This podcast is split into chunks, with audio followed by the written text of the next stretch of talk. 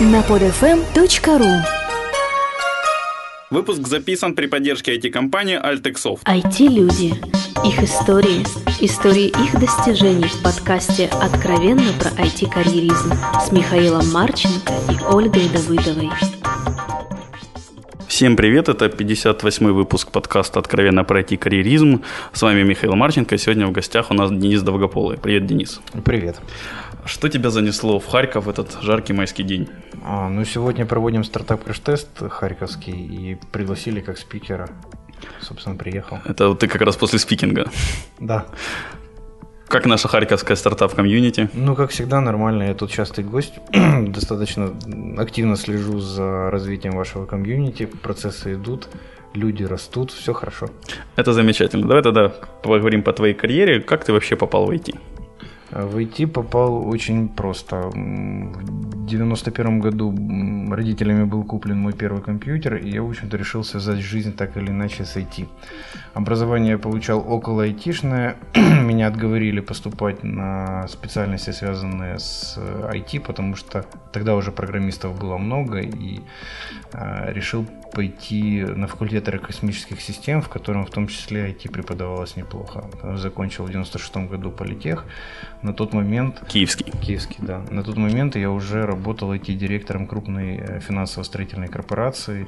У меня в подчинении было порядка 40 человек, но это были ранние 90-е годы. Тогда такие финты ушами не рассматривались как нечто из ряда вон выходящее. В смысле финт ушами, что только студенты и технический э, директор? Да. Я тогда занимался ни много ни мало внедрением SAP R3 в, в достаточно крупной корпорации. Прикольно. Я почему-то думал, что у тебя бизнес начался с э, рынка на Петровке, или это я что-то перепутал? А, да, ну до того мы начинали, ну, наши первые попытки заниматься бизнесом. Ну, вообще моя карьера складывалась очень интересно. А, я год-два работал на себя, год-два работал на дядечку. В какой-то момент я думал, что все начальники идиоты, надо заниматься своим бизнесом и не париться этим. Через год-два занятия своим бизнесом я думал, да ну нафиг, таможня, налоговая, надо идти в корпорацию, где этими вопросами, вопросами занимаются другие люди. А потом опять все начальники идиоты и так, и так дальше. Действительно, первый бизнес мы начинали с продажи компакт-дисков, это был 93 92 или 93 год, с продажи дисков на радиобазаре, не на Петровке. Вот. Дальше это вырастили в сетку по продаже этих дисков по Украине, э, по Киеву, потом немножко вышли на Украину, потом из этого бизнеса вышел и начал заниматься продажей компьютеров. А вот после этого, накопив некоторый опыт э, в, области скажем так, менеджмента и поднаторев в области IT, уже как там хобби плюс образование, я случайно опять же попал в корпорацию, где мне предложили сначала айтишные должности IT-директора киевского представительства, потом всего холдинга, а потом я понял, что IT это немножко не мое в таком виде, и вернулся в директором киевского филиала корпорации и с тех пор уже в около айтишной сфере, но больше маркетинг, продажи, бизнес-девелопмент. Вот от этого и пошло. А сами программирование, получается, ну, ну чем-то таким чисто ну, вот то, что мы ассоциируем многие с айтишным, это программирование, тестирование, ты, получается, никогда толком не а, занимался? Нет, я занимался, я когда-то занимался, ну да, я этим и зарабатывал в основном, то есть последний свой серьезный код на ассемблере и C я писал в 96 году, и я тогда зарабатывал там фрилансом, в том числе делал в 93-94 году, будучи на втором-третьем курсе дипломной работы студентом политеха за деньги и так далее. Ну, то есть у меня есть достаточно большой опыт программирования, когда-то это дело очень сильно любил. Более того, у меня в активе э, позиция коммерческого директора и директора по развитию бизнеса в аутсорсинговой достаточно крупной компании, поэтому что такое процесс написания кода, я неплохо знаю. Окей, понял. Хорошо, тогда давай, вот получается у тебя была такая очень разнообразная сложная карьера, два года туда, два года туда, правильно, ну, вот чередование. Как ты в итоге пришел к тому, что, ну, так или иначе, ты сейчас связан в Украине, ассоциируешься с инвестированием в стартапы? Как ты к этому дошел? ну, все очень просто. А, последний мой бизнес это была консалтинговая компания, которую мне было неинтересно в силу тех или иных причин развивать. У нас э, есть определенный предел, после которого такие компании разваливаются. И в тот момент, когда было мне скучно, мои партнеры предложили мне взять в управление э, инкубатор в одной из э, первых венчурных компаний украинских. Я взялся за это с не сильно с охотой, но после того, как первый раз побывал в Силиконовой долине, понял, что ближайшие мои там несколько лет, а то и десятков лет будут связаны только с этим бизнесом. А когда ты первый раз побывал в долине? В 2005 год, это был ноябрь месяц, тогда я был в оргкомитете украинской команды по подготовке конференции Silicon Valley Open Doors. И дальше я до развала этого всего процесса фактически отвечал за активности в Украине этой конференции ассоциации с э, Амбар. И э, ну, достаточно регулярно туда ездил, уже отстраивал бизнесы между Украиной и Силиконовой долиной. Но в 2005 году я для себя принял внутреннее решение, что я с этим бизнесом буду связан достаточно долго и до сих пор выдерживаю так или иначе эту позицию. В 2007 году я запустил, в 2006 году я запустил свою собственную компанию, которая занимается консалтингом, на базе которой и выросла, собственно, инкубатор, который мы Grows сейчас, Up. Да, Grows Up. То есть он выделился. У нас была такая небольшая песочница, где мы раз, работали с молодыми проектами. Вот, и когда этих проектов стало очень много, и мы нарисовали отдельные процессы под это дело, мы просто выделили это в отдельную структуру. Фактически инкубатор начал существовать с конца, наверное, 2008 года, но выделился он в отдельную структуру в мае 2010. Слушай, Денис, а ты сейчас больше кто? Консалтер, менеджер, управляющий? Не-не, сейчас я Сейчас я консалтер, да. Из 2005 года я себя четко позиционирую как э, человек, который предоставляет консалтинговые услуги. В тот момент у нас было очень много людей, которые называли себя инвесторами, но не обладали инвестиционным потенциалом, просто подыскивали других инвесторов стартапам и так далее. То есть мне это не сильно понравилось.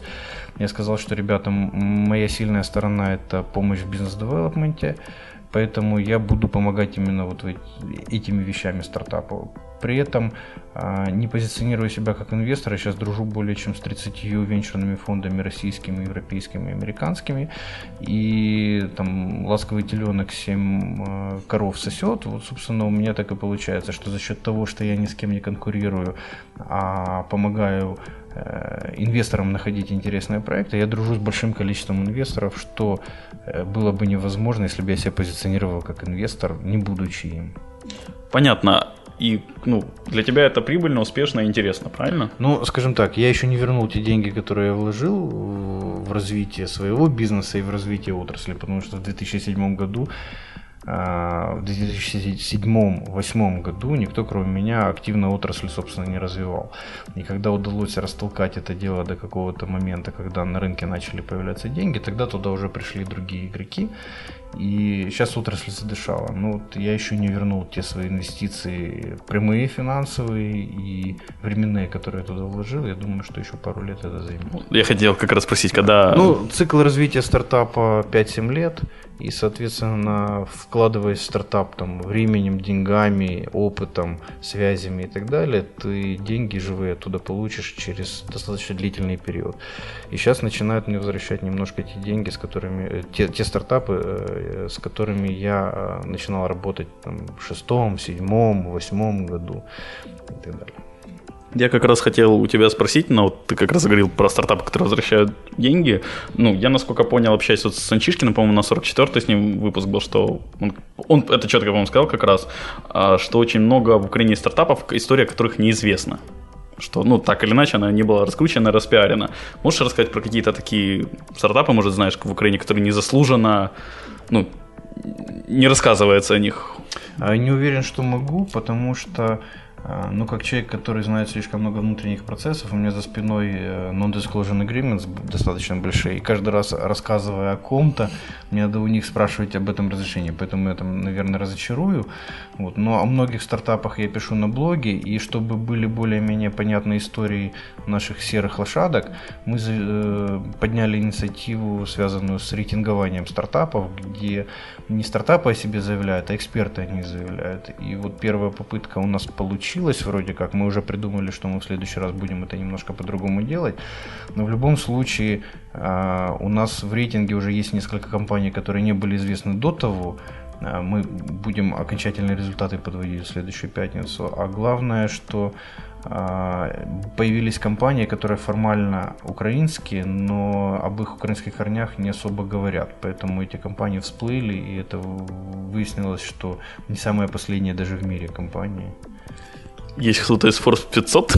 Не, не, Force 500 нет, но, допустим, шумные компании, инвестиции в которых были проносированы на TechCrunch, и они считаются там чистыми долиновскими компаниями. Вот сейчас они у нас а, впервые было заявлено об их украинских корнях так достаточно широко. Вот сегодня ты на краш-тесте говорил, что в год через тебя проходит 500-700 команд, проектов стартаповских. А, можешь сказать тогда, какие ошибки, ну, опять же, в тему сегодняшнего краш-теста, чаще всего губят украинские проекты? Ну, я уже говорил это сегодня. Основное это, конечно, команда.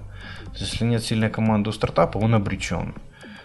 Сильная команда подразумевает хорошее понимание рынка, наличествующий опыт поднятия похожих, аналогичных или, или там смежных проектов, а главное а, гибкость.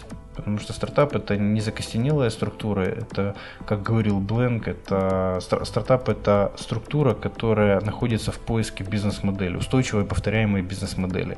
Пока она не найдена, а, стартап ну, не состоялся еще, поэтому возможность менять направление, менять стратегии, тактики для стартапа очень важно, а многие приходят в этот бизнес, допустим, э, с пониманием, что вот у нас есть идея, и мы ее будем там ломить до конца. Не всегда это получается, чаще всего это не получается, поэтому стартап должен быть гибким, а для этого команда должна понимать основные правила игры, которые работают в этом бизнесе и причины успеха или неуспеха. Для этого надо быть в тусовке и надо пропускать через себя большое количество разных кейсов, как тех, которые проходят на нашем рынке, до которых можно дотянуться, так и те, которые проходят в мире, о которых можно прочитать, потому что предприниматели и инвесторы достаточно часто дают разные интервью, пишут на эту тему статьи, и информации, которая есть, очень много. Просто надо попасть в это информационное поле, и через год э, в голове сформируется правильная картинка мира. Вот после этого можно там, думать о каких-то первых серьезных попытках. Окей, слушай, у меня возник такой к тебе вопрос, когда ты говорил про тусовку. Вот кейс просто есть из моей жизни, и мне интересно, насколько такой кейс ты часто встречал или слышал, вот характерно для всей Украины, да. То есть у меня есть товарищ, у которого есть нормальная идея стартапа, под нее там он даже нашел через знакомых каких-то вполне меняемых там крупных инвесторов, кто может ну, дать солидные деньги под это. И когда я говорю, слушай, чувак, вот там краш-тест проходит в Харькове, там, Довгополый будет, он может рассказать что-то про инвестиции, классно. Приходи, послушай, то вот у человека реакция, да не, ну что он может мне рассказать? Ну, или кто может мне что-то рассказать об этом? Это я все лучше знаю. Насколько это вот часто бывает? Достаточно часто бывает, и не всегда скажу, что плохо, потому что все люди, которые он, в этой тусовке есть, что украинский, что долиновский, делятся на две части. Первое это, а что слушать и ляпать языком, надо вкалывать. Да, это с одной стороны правильно. С другой стороны, ну, держать руку на пульсе, смотреть, что происходит вообще в мире, в комьюнити. На таких тусовках можно найти себе партнеров, разработчиков, там, каких-то там клиентов, может быть. Имеет смысл посещать. Другое дело, что не имеет смысл превращать вот шоу в стиль жизни. Потому что есть в той же Калифорнии люди, которые там очень много умничают, а ничего не делают. Поэтому, с одной стороны, это где-то как-то оправдано, что э, ошибки приносят тем больше пользы, тем больше ты на них потерял денег, поэтому надо их допускать самому. Ну вот. Но при этом, а, если есть возможность поучиться на чужих ошибках, почему это не сделать? Поэтому, ну, с одной стороны, э, подход не сильно правильный, потому что это бизнес тусовочный. Если ты вне тусовки, то ты вне этого бизнеса. С другой стороны, конечно, надо засучивать рукава и в какие-то периоды времени там вкалывать. Слушай, опять же, вопрос по проектам, которые через себя проходили, может, над которыми ты работал или просто видел из Украины, какие тебе проекты больше всего запомнились? К сожалению, те проекты, которые мне больше всего запомнились, это те, о которых я могу меньше всего говорить. Да, ну, Окей, сам... из тех, о которых можешь говорить. Ну, э, они все на самом деле вокруг. То есть самый лучший проект, который я до сих пор считаю, э, который до сих пор развивается и в стадии там поиска, это Vudel да, который действительно очень хорошая история, как э, технология, очень сильная технология была вытащена из глубин украинского, даже не украинского, а советского ВПК, а, и на базе его был создан продукт, о котором говорили во всем мире. Плюс тот же Влад Воскресенский, который добился достаточно больших результатов. Мы не говорим про Диму Балина, который для там, большинства украинских предпринимателей не сильно известен, но это человек, который смог сделать очень много, и в рамках уже второго проекта, если ты знаешь, он Пикаба в 2008 году была признана Машаблом э, лучшим social шопинг платформой. Там призы до 2011, с 2008 идут. Да, ну то есть э, это компания, которую там, в Америке знают значительно лучше, чем у нас. И с учетом того, что сейчас у Группона очень неопределенное будущее, то модель, которую Дима развивает уже не, несколько лет, а, получает все больше и больше шансов на звание следующего, следующего большого бизнеса. Поэтому об этих вещах мало говорят, но тем не менее. Плюс у нас очень мало знают там, о Днепропетровской группе IDEA Group, которые вывели на IPO а, в Лондоне компанию Maximizer. Ну, что-то помню, такое на Ине, по-моему, публиковали да, относительно да, недавно. Да, то есть об этом мало знают, мало говорят, но тоже ребята больше заточены на американский рынок, чем на украинский, поэтому у них тут они больше заинтересованы в девелопменте, чем в местном локальном пиаре. Кстати, а вообще сколько ну, вот, процент стартапов, которые ну, создаются в Украине, сколько из них ориентированы на локальный рынок, там хотя бы СНГшный, если не украинский, а сколько на западный или всемирный? На западный ориентируются, по моим оценкам, не больше 3%. А что лучше, как ты считаешь? А, лучше то, в чем ты лучше разбираешься. Если это твои первые проекты, тебе лучше, конечно, стартовать в Украине. Если у тебя есть доступ к какому-то сегменту рынка зарубежному, который ты хорошо знаешь, хорошо понимаешь, почему не попробовать свои силы там. С учетом того, что у нас мир глобальный уже, и тебе можно делать какие-то попытки из Украины, то почему нет? Хотя, с другой стороны, конечно, большую вероятность успеха будет, если ты поедешь там поближе к своим клиентам, будешь понимать, как они думают, принимают решения, какие перед ними реальные проблемы стоят. Потому что Украина, Россия, Европа, Америка, Азия – это абсолютно разные планеты.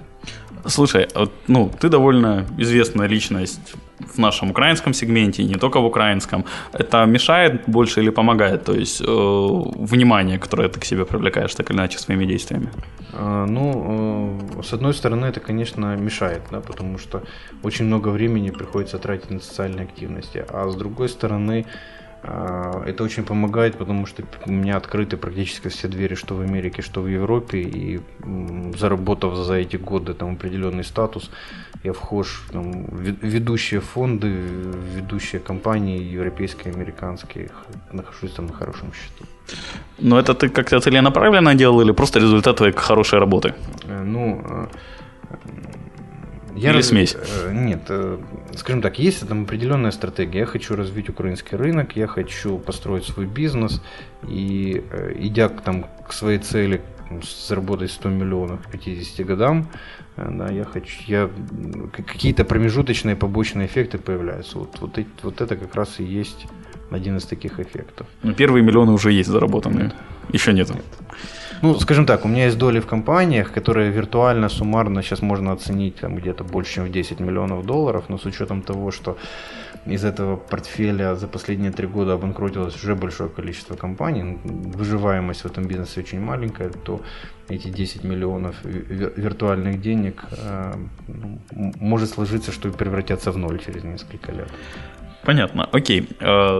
Большое тебе спасибо за то, что ты делаешь краш-тест в Киеве начал. Ну, ты один из родоначальников. А, сразу хочу сказать. Есть, вот, я как раз да, про краш-тест и этот. Зря, зря мне приписывают краш-тест э, как мое достижение. Над ним работает действительно большая команда. Сейчас нам активное участие принимает ну, часть нашей компании, как э, компания, которая фактически оператором является, то есть мы обеспечиваем логистику, так и там Коля Савин, Дима Лисицкий, Макс Школьник, еще группа людей, которые работают над контентной частью, и это, это проект не мой, это проект а чей, группы кто, людей. кто был родоначальник? Вот эта группа людей? А, да, собралась, ну, изначально собралась... Расскажи, короче, историю, вот как появился Investor Day реально и краш-тест.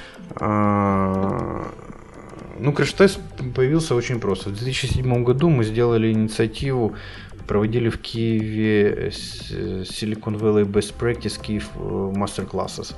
Мы провозили сюда разных людей интересных, организовывали встречи с людьми. А после ну, с нашим комьюнити, которое тогда еще было очень-очень маленьким. Вот, в какой-то момент я понял, что не могу вкладывать в это больше денег, потому что ну, оно не, не приносит никакого ни, ни материального, ни морального удовлетворения в тот момент. И проведя, позанимав, позанимавшись этим полгода, мы приостановили эту деятельность. И через несколько месяцев на нас обрушился пуш рынка, что, ребята, давайте продолжать, это так интересно и так далее. Тогда собралась небольшая группа. Ну, сначала большая, потом часть людей отвалились, но в итоге, по-моему, было 10 человек нас, которые решили что-то делать. Вот. Решили использовать лучшие практики, мы не думали, что и как делать, мы обратились к комьюнити, спросили, что надо комьюнити. Так родился формат стартап теста который в течение первых в 2008 году, мы с 2008 года его проводим. А, этот формат пришел вот в тот вид, в который он сейчас есть. Мы его проводили в Москве в Питере. Потом наши партнеры в Москве в Питере начали проводить а, собственные мероприятия по, в этой же модели. То есть мы решили отойти от стандартной модели таких мероприятий. Это когда предприниматели презентуются перед инвесторами. Мы решили, что надо сделать закрытый клуб предпринимателей перед предпринимателями, поиск ошибок, слабых мест в проектах и так далее, еще до того, как идти к инвесторам. Вот, в результате э, этой деятельности в России появилось тоже несколько, ну, те, те, кто с нами работали, запустили свои мероприятия. Это Greenfield Feedback, который по, по этой же модели начал работать. И сейчас Digital October запустил.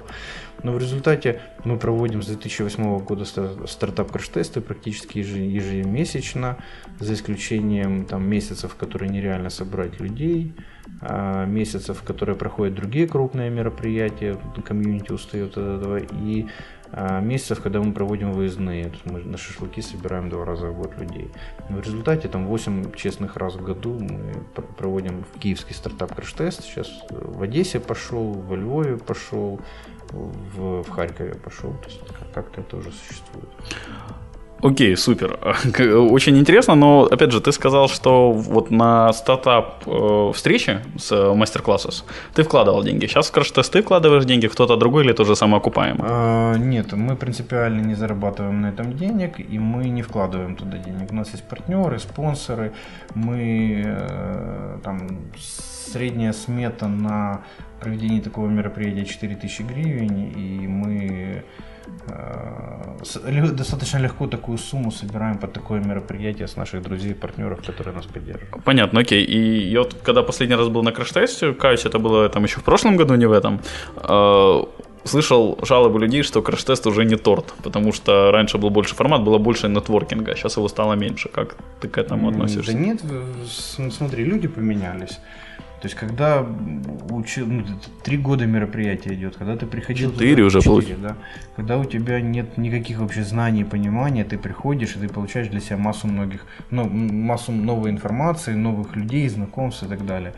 А когда ты становишься полноценным членом комьюнити, то, конечно, а, для тебя там со сцены звучит не так много нового. Люди, которые туда приходят, те, которых ты знал, ну и так далее. Поэтому у нас идет постоянная ротация. То есть, если сначала, ну, стандартные циклы жизни человека внутри стартап краш-теста, это попадание в тусовку, вытаращенные глаза, вау, как круто. Потом, ну я же сам член этого, я сам такой же. А потом, ну надо же время от времени появляться, чтобы пожать всем правильным людям лапу. То есть это естественный процесс, и никуда от этого не деться. Но за счет того, что комьюнити растет, всегда много новых лиц, и даже те, кто не приходил полгода, приходят такой, ух, как все поменялось. Поэтому, ну, то есть мы этого не боимся и делаем дальше. Задача какая? Развить это комьюнити до 20 тысяч человек в стране, тогда это будет там полноценная отрасль. Сейчас мы оцениваем как от 2 до 3 тысяч. Откуда взята цифра, что 20 тысяч должно быть? Ну, это наши какие-то там эмпирические оценки, что вот отрасль задышит. Окей, про Investor Day. А про Investor Day тоже очень просто. А, нас позвали, э, я уже забыл в каком году, то ли в шестом, то ли в седьмом году, сделать инвестиционную панель на аутсорсинг форуме Центральной Восточной Европы. Тогда эта панель была там, 5 человек, 4 стартапа были презентованы, в зале сидело 20 человек. Получили хороший резонанс. В следующем году мы вместе с Блокэмпом провели уже параллельно два мероприятия. Ну и так далее.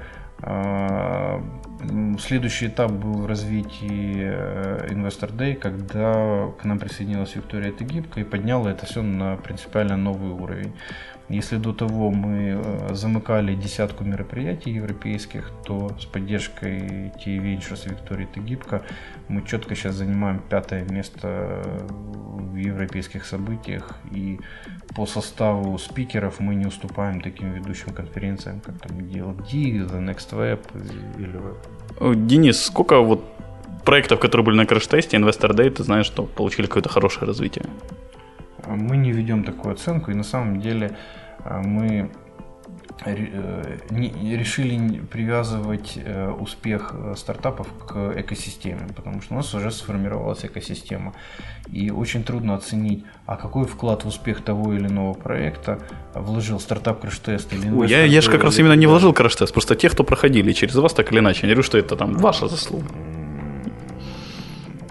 Еще раз вопрос сколько ты знаешь проектов, которые ну, прошли через краш-тесты или Investor Day и получили какое-то хорошее развитие? Об успехе стартапа, насколько я понимаю, еще рано говорить, то, что должно быть 5-7 лет думаю, пройти. Я думаю, десятка три. Десятка три. Да, ну за последние там года четыре.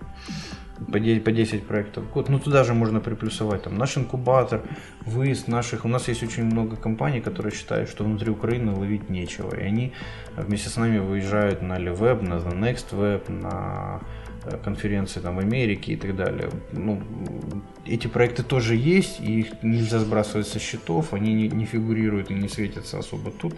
И мы надеемся, что вот в следующем году в рейтинге 2012 года они уже будут значительно более широко представлены. Окей, ну тогда вот у меня такой последний провокационный вопрос остался. Э, в связи там с событиями последнего года, интересно твое мнение, тем более как консалтера, как ты видишь, что политическая ситуация в стране, события, которые происходят, то есть с той же розеткой, с олейником, с простопринтом, как это влияет на инвестиционный фон? Я об этом писал уже. на самом деле тут есть палка о двух концах. Да, конечно, это все очень плохо. Да, когда там пришел Ющенко, э, все было значительно лучше, потом стало все значительно хуже. А, потом приш, при, пришла наша новая власть. Сначала она не трогала этот бизнес вообще, потому что слабо понимала, как это работает. Все было хорошо. Сейчас все опять боятся. А, но там, у нас есть две вещи, которые очень важны для нас. Первое – это то, что у нас безвизовый въезд в страну для европейцев и американцев. Это э, ну, очень много дало, да, и там предыдущей команде, которая была у власти, э, при всех их там пробоях, это ну, достижение, которое, на котором очень многие сейчас у нас строят бизнес, грубо говоря. Ну, не то, что на, на привозе людей, но на том, что значительно проще получить инвестиции в компанию, в которой там инвестор может просто там прилететь в любой момент. Это первое. Второе, Э, инвесторы оценивают интегральные риски. И на самом деле страновые риски в оценке стартапа, они не такие большие, ну не такой, не такой большой вес имеют. То есть инвестор в первую очередь смотрит на там, потенциальный рынок, на бизнес-модель, на продукт и так далее, а только потом оценивает э, там, страновые риски. И э, риски того, что м, компания не найдет своих клиентов, не создаст хороший продукт, на порядке выше, чем страновые. Поэтому да, это неприятно, да, это в какие-то периоды очень сильно осложняет переговоры с инвесторами, но в общем-то это не смертельно, хотя и драматично. Окей, тогда финальные два вопроса пожелания. Посоветуй что-нибудь почитать, две книги нашим слушателям. Ну, э, смотри, по книгам а, есть два типа книг. А, первый – это истории жизни, которых очень много, и можно читать там биографии всяких Джобсов, Гейтсов и так далее. Это все очень интересно. Вот, в этом плане самая лучшая книга, которую я читал, это Джессика Симпсон. Симпсон написала Founders at Work – ее даже на русский перевели, она, я ее видел уже. Это серия из 21 интервью с основателями компании, как они строили компанию. Очень интересно, очень полезно. А, ну и как и все остальные книги, там, история успеха. Вторая, вторая часть это книги, которые описывают методологию, они делятся на две части. Первое – это какие-то сухие непонятные учебники, которые рассказывают правила игры в этом бизнесе. Ну, я не вижу резона их читать, потому что этот бизнес очень сильно меняется. А вторая, и в эту же часть входят всякие гарвардские и другие учебники, больше для инвесторов, толстые, дорогие, тяжелые, с кучей формул непонятно. Но э, из методологических книг, которые можно порекомендовать, это единственная методология Customer Development, которую разработал Blank, и все э, из нее исходящие методологии, там Lean Startup и так далее. То есть все вот эти книжки я рекомендую к прочтению. Конечно, две основных книги, которые имеет смысл в этом плане прочитать, это «Четыре шага к озарению» Бленка, которую мы перевели на русский и издали. А второе, это его новая книжка Startups, э, Startups Founders Manual, или я так сейчас не вспомню название, 600-страничный труд Боба Дорфа и Стива Бленка, это партнер Стива Бленка, который э, расширяет уже существующую методологию. Сейчас он на Амазоне хит продаж и, и так далее, достаточно серьезно. Окей, okay, и самое последнее, пожалуй, что-нибудь нашим слушателям. А, работать надо. Не слушать, ничего, а, а работать. Успех, успех не приходит просто так. Это ты про тех, кто ходит на комьюнити или нет, вкалывать надо. Нет, то, то есть ты, ты можешь приходить на комьюнити, но это не освобождает тебя от возможности работать 18 часов в сутки, когда ты понимаешь свой проект. Понятно. Большое спасибо, Денис, что посетил нас. Большое спасибо слушателям, что слушали это. Всем спасибо, всем пока. Пока. Откровенно про IT-карьеризм с Михаилом Марченко и Ольгой Давыдовой. Скачать другие выпуски этой программы и оставить комментарии вы можете на podfm.ru.